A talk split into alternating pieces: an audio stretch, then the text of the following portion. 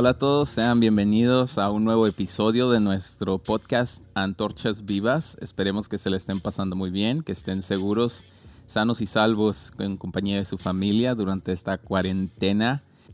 Y ya estamos en mayo, ya comenzó el mes de mayo. Esperemos, con el favor de Dios, de que este mes pueda terminar la cuarentena. Pero si no, sin duda tendremos mucho contenido que preparar. Y hemos estado pensando en los temas que queremos compartirles en estos podcasts. Ah, primero que nada, muchísimas gracias por escucharnos. Estamos en Spotify, estamos en Anchor. Muchas gracias a todos aquellos que me han hecho llegar su eh, retroalimentación, su opinión sobre los podcasts pasados. En especial el podcast pasado que hablamos sobre el reino de Dios, sobre la naturaleza espiritual del reino de Dios. Ha sido un podcast que algunas personas me han comentado que fue de bendición para sus vidas. Verdaderamente ese es el propósito de estos podcasts, que puedan ser de bendición y de alimento para tu vida y que en este tiempo de cuarentena puedas eh, crecer en Cristo, puedas seguir alimentándote y puedas seguir conociendo a tu Señor y a tu Salvador y tener una relación personal con Él. Ese es nuestro anhelo y nuestro deseo, que puedas llegar al conocimiento salvador de la persona de Cristo Jesús. Pero una vez más, sean bienvenidos a este episodio de nuestro podcast Antorchas Vivas. Lo hemos titulado En Cuarentena. Bueno, ese es el nombre de la sección, en honor a la cuarentena en la que estamos. Yo soy Juan Francisco Mellado, su servidor en Cristo Jesús. Y en este día quiero hablarte de un tema que se me hace súper interesante y de hecho es uno de los temas fundamentales de nuestra fe quiero hablarte un poco de la doctrina del pecado original. Y este es el nombre de nuestro episodio, el pecado original del ser humano. Y es una doctrina súper importante porque es una de las doctrinas fundamentales de nuestra fe cristiana. Y es una doctrina que en los movimientos modernos, si pones atención, si prestas atención después de que termine este podcast, vas a poder darte cuenta que muchos movimientos modernos dentro del cristianismo o del pseudo cristianismo atacan esta doctrina y niegan el hecho de que todos hemos nacido en pecado, de que todos estamos manchados por el pecado y de que fundamentalmente dentro de nuestro corazón los seres humanos somos malos, somos malvados y tendemos a rebelarnos contra Dios, a ir en contra de Dios y a hacer lo malo, a pecar. A pecar, básicamente, somos pecadores, es lo que la Biblia nos dice.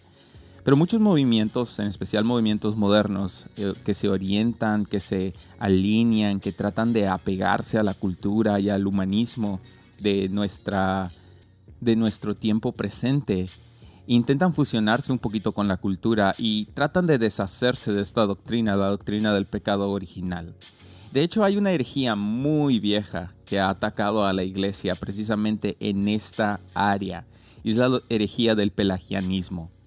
En futuros episodios voy a comenzar una serie de estudios sobre las herejías antiguas de la iglesia, porque es importante que conozcamos aquellas herejías que ya han atacado la iglesia, las cuales, si bien las personas que las enseñaron han muerto, esas herejías y esas filosofías siguen estando muy muy vivas en el día de hoy y a través de estudiarlas y a través de entenderlas podemos comprender cómo se reflejan en nuestro mundo actual. Pero el día de hoy quiero hablarte sobre la doctrina del pecado original. Vamos a ver qué es, vamos a ver qué sustento bíblico tiene esta doctrina y vamos a ver por qué es una de las doctrinas fundamentales del cristianismo. Así que, ¿qué les parece si comenzamos? Desde la caída de Adán, todos los hombres hemos sido, bueno, al menos los que hemos nacido, y cuando digo hombres, seres humanos, todos los seres humanos que hemos sido concebidos y hemos nacido de manera natural, hemos nacido con pecado. Eso significa que hemos nacido sin el temor de Dios, sin nuestra habilidad de confiar en Dios. Y como consecuencia es que esta enfermedad o este vicio de origen con el cual nacemos verdaderamente es pecado. Hemos nacido con una tendencia natural hacia rebelarnos en contra de Dios. Y una de las consecuencias que trajo el pecado de Adán, no solamente para nosotros los seres humanos, fue una consecuencia para toda la creación. El pecado de Adán introdujo la muerte a la creación. no solo la muerte, sino también las enfermedades, el dolor, el sufrimiento. Todo eso fue introducido cuando Adán decidió rebelarse en contra de Dios y ha sido pasado, ha sido heredado a cada uno de nosotros. Y precisamente porque hemos nacido con esta mancha natural heredada, gracias a la naturaleza humana, nuestra naturaleza pecaminosa, que nos lleva a hacer las cosas malvadas. No digo que nos obliga a hacer las cosas malvadas, sino digo que nos inclina a tener esta tendencia donde nosotros como seres humanos escogemos hacer el mal, escogemos la destrucción, escogemos dañar a otras personas y por encima de todo eso escogemos rebelarnos en contra de Dios. Y la Biblia nos enseña que no siempre esto no siempre fue así. En el principio cuando Dios hizo a Adán y Eva, que varón y hembra los hizo, los creó a su imagen, conforme a su semejanza. Eso quiere decir, según el texto bíblico, que el ser humano fue creado originalmente en un estado de salud no solamente corporal, sino un estado de salud también en su alma, sin muerte, sin pecado, con sabiduría, con conocimiento, con razonamiento perfectamente natural y perfectamente alineado a una relación con Dios, la cual disfrutaban, si recordamos el texto bíblico, Adán y Eva disfrutaban de esta relación con Dios en el jardín del Edén. Una relación que era posible porque no existía la mancha del pecado que los separaba de Dios. Y en este sentido ellos fueron creados en perfecta imagen, a la apariencia del Dios verdadero, el Dios triuno. Y esto no quiere decir que ellos tenían o compartían los atributos de Dios como muchas personas tuercen la escritura. De hecho, hay una falsa doctrina que anda por ahí que dice que nosotros somos pequeños dioses porque fuimos creados a la imagen de Dios. Esto no es a lo que se refiere el texto bíblico. Dios nos creó con sus atributos y a su semejanza. Llevamos la imagen de Dios, la cual nos da valor y dignidad pero no significa que compartimos en ninguna manera los atributos únicos e incomunicables de Dios. Mas sin embargo, era esta perfecta imagen y era que no estábamos, bueno, mejor dicho, que Adán y Eva no estaban manchados por el pecado, que ellos podían disfrutar de una perfecta relación sin, sin restricciones con Dios.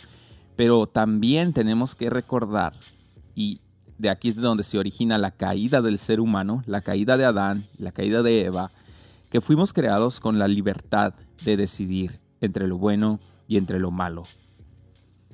Y fue antes de la concepción del primer hijo de esta pareja, de nuestros primeros padres, se podría decir, que Eva fue tentada por Satanás y quebrantó el mandamiento de Dios, el único mandamiento que Dios les había puesto en el jardín, que era no comer el fruto de la sabiduría del bien y el mal, era el único mandamiento que ellos tenían que seguir. Y Eva fue engañada para quebrantar este mandamiento. Pero aparte de que Eva fue engañada, Eva no fue obligada a tomar del fruto que eh, había sido prohibido por parte de Dios. Eva no fue obligada a romper el mandamiento. A veces tendemos a excusar nuestro comportamiento y nuestras libres decisiones diciendo que fuimos engañados. Y la verdad es que el ser engañado sí influye grandemente en nuestras decisiones, pero a final de cuentas somos nosotros quienes por a través de nuestro libre albedrío tomamos las decisiones que tomamos.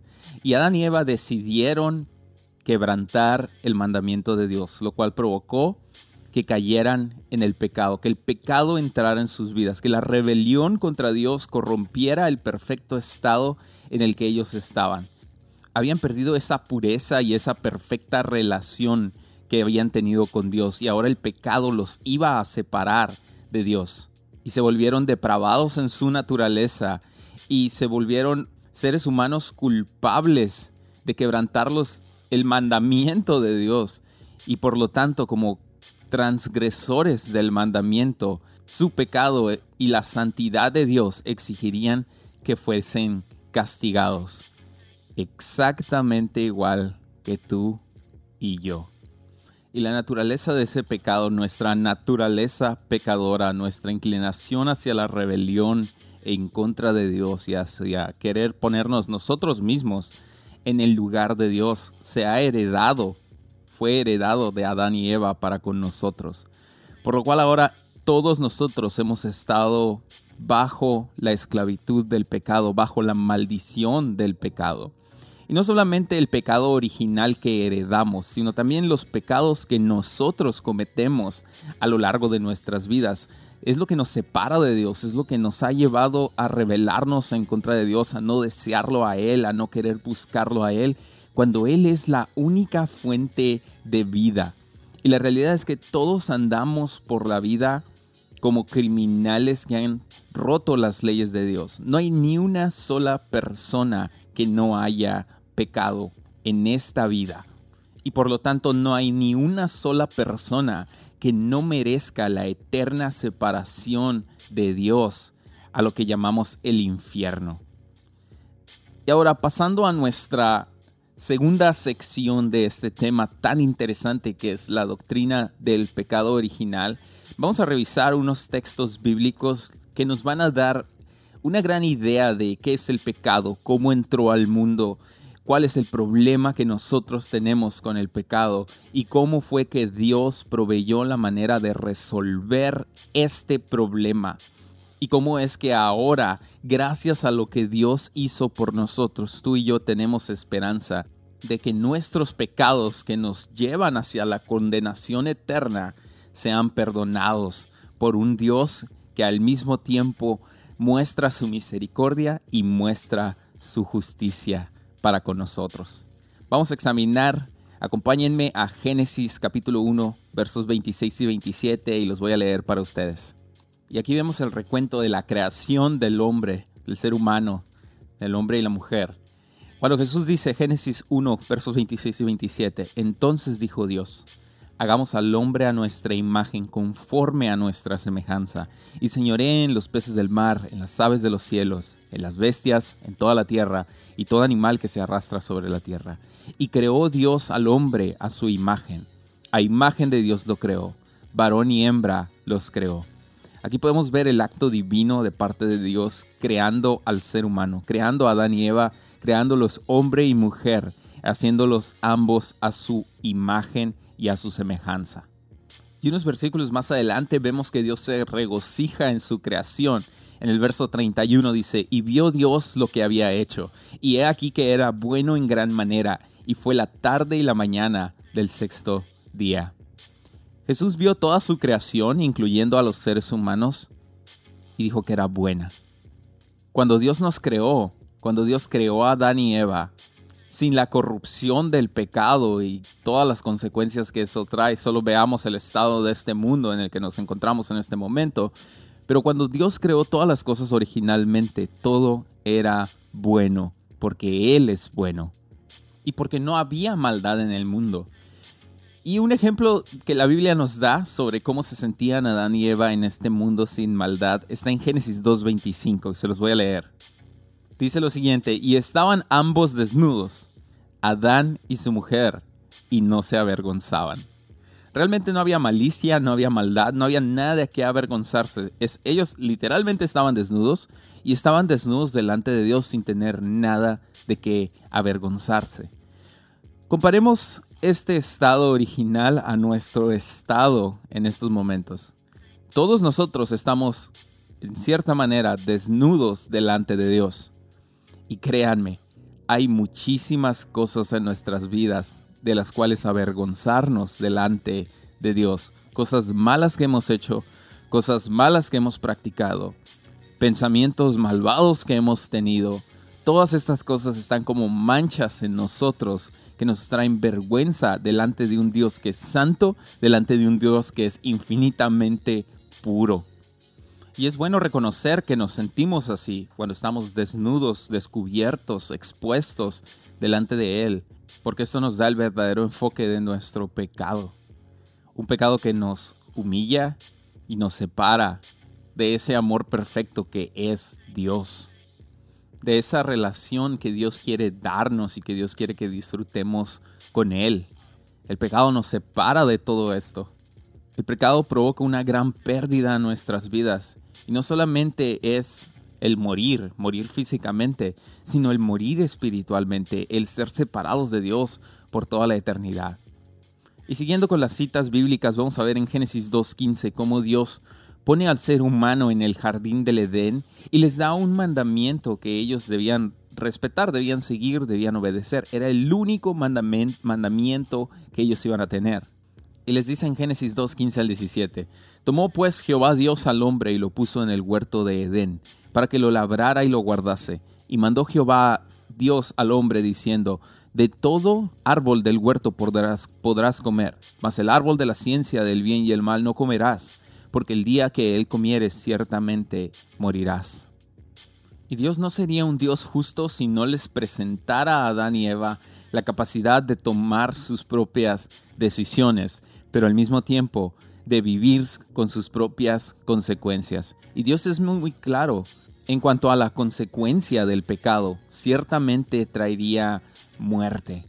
Y ahora, yéndonos hacia el Nuevo Testamento con el apóstol Pablo, el apóstol Pablo hablando sobre el tema del pecado, nos dice específicamente en Romanos 5:12, nos dice lo siguiente.